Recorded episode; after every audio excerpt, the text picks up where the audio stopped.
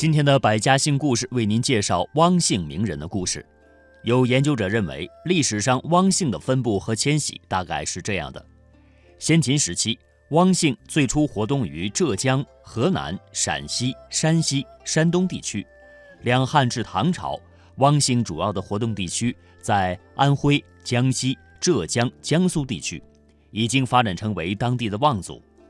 唐朝以后，汪姓主要从安徽和江西向河南、湖南、湖北、贵州、四川、合肥、安庆、两广和福建地区扩散。汪姓是我们国家南方的一个典型大姓。在清朝初期，汪姓开始进入台湾。香港和澳门、内地是地缘邻近，为内地居民的迁入提供了方便。这两个地方的汪姓族人当中，一些人还取得了不小的成绩。现如今，我们也能够在港澳地区看到一些汪氏名人。说到汪姓的名人，可以为大家介绍一位明末清初的汪稼。汪稼呢是明末清初著名的云间派词人，也是著名的小说家。他所创作的《草木春秋》有清初才学小说之称，以展示中医草药学问为主。好，下面时间我们就来了解一下汪稼藏书的故事。汪稼藏书，汪，汪稼是清代著名的学者。小时候既聪慧又喜欢读书，他爱书如命，家中藏书多达几万册。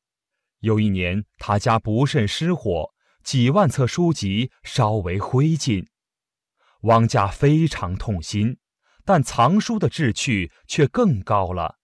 为了弥补损失的书，他点掉衣服，租掉房屋，终于又搜集了几千册书。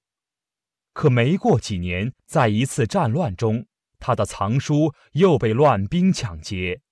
汪家十分痛苦，继续搜集积累书籍，并加以校订。经过几年的积累，他又配齐了几千册书。